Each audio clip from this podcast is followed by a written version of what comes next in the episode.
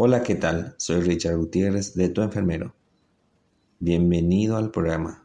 Te invito a que sigas el programa en el botón seguir. Empezamos con el episodio.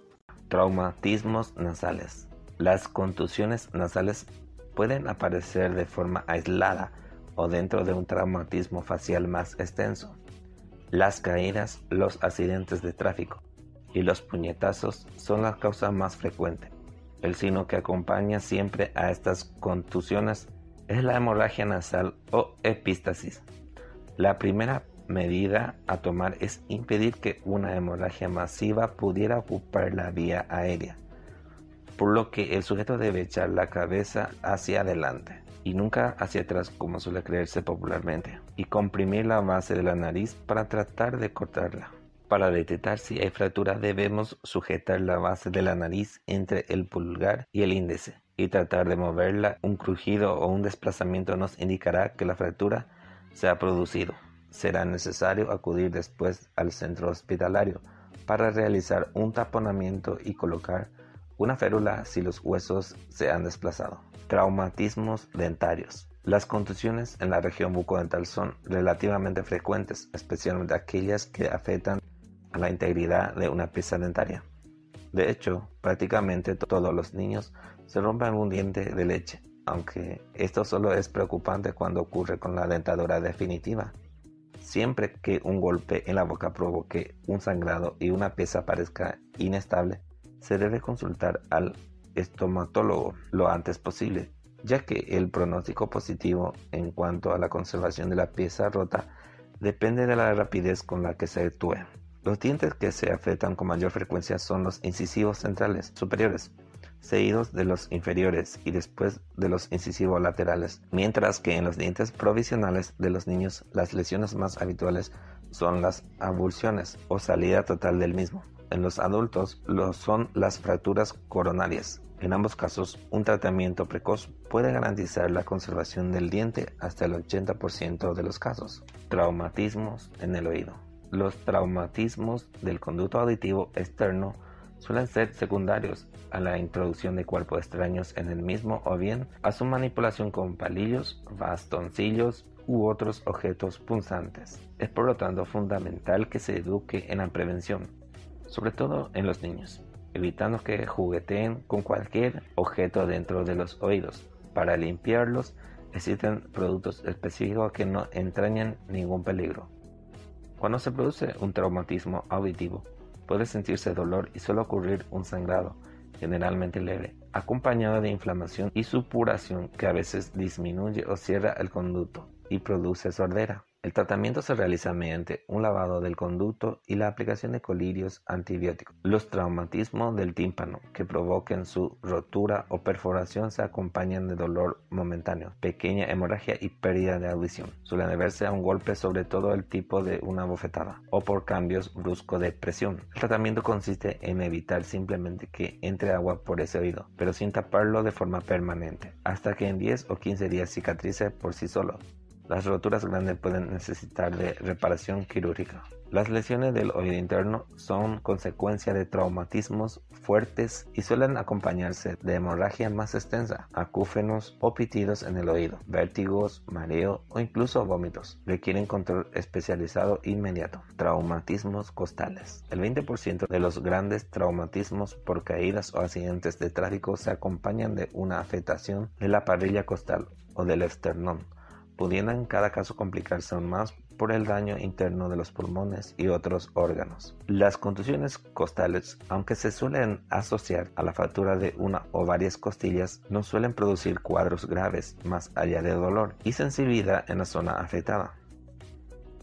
Una vez descartada la afectación pulmonar al no observarse dificultad respiratoria, el tratamiento es enteramente conservador, ya que es una zona que no podemos inmovilizar, haya o no fractura, es decir, no podemos escayolar como si se tratara de un brazo o una pierna. El dolor de estas contusiones o fracturas costales pueden prolongarse semanas o meses por la dificultad para cicatrizar, de modo que, junto con los analgésicos habituales, se indica la realización de fisioterapia respiratoria, por ejemplo, inflar globos, para favorecer la recuperación. Las fracturas de esternón son muy frecuentes en los accidentes de tráfico por impacto contra el volante, si bien la implantación del airbag ha disminuido mucho su incidencia. También es una lesión típica en cualquier otro accidente, en peleas, etc. Dado que puede producir una inestabilidad importante de la caja torácica. Es necesaria con cierta frecuencia la fijación quirúrgica de los extremos separados, pero generalmente son roturas que sueldan solas y por ese motivo a veces dejan pequeñas secuelas de dolor o más bien sensibilidad durante mucho tiempo después de haberse producido el accidente. Traumatismos pélvicos. Las fracturas de cadera son relativamente frecuentes en los ancianos como consecuencia de caídas mientras que en las personas jóvenes se producen generalmente por choques frontales con el coche. El punto de fractura puede localizarse en cualquier parte del anillo pelviano, en el hueso sacro o en el coxis, o en el peor de los casos en el acetábulo que acoge al fémur, salvo que se trate de una fractura pequeña y no desplazada que pueda ser tratada simplemente con reposo. Las fracturas pélvicas requieren siempre un tratamiento avanzado y siempre deben ser llevadas al hospital. Además,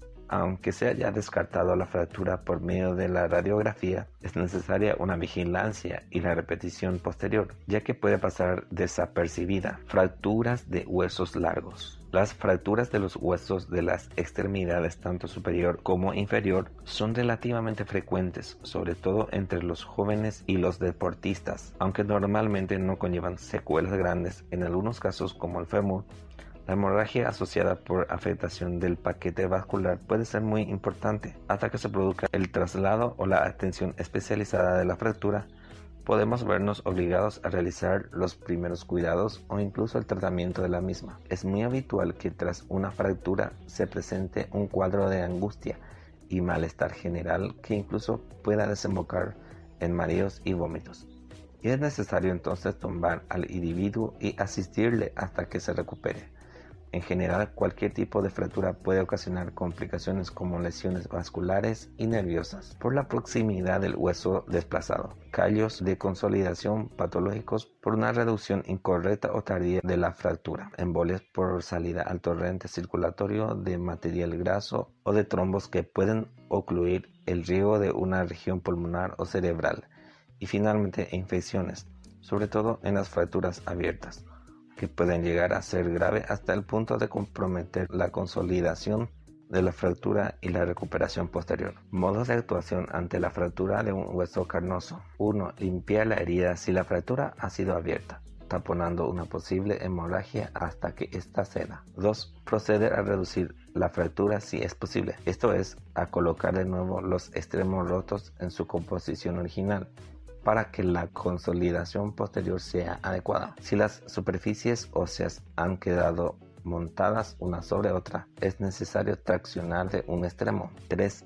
Inmovilizar la fractura hasta que se pueda colocar una férula o una escayola. Se puede entabillar la fractura. Para ello buscaremos una superficie plana, dura y alargada sobre la que descanse el hueso roto y la ataremos al miembro con firmeza, pero sin comprimir la circulación. Si no disponemos de una superficie con estas características, podemos realizar un vendaje con un palo que dé firmeza sin llegar al torniquete. 4. Uso de analgésicos y antiinflamatorios desde el principio, ya que las lesiones óseas son especialmente dolorosas y a veces hasta se pierde el conocimiento.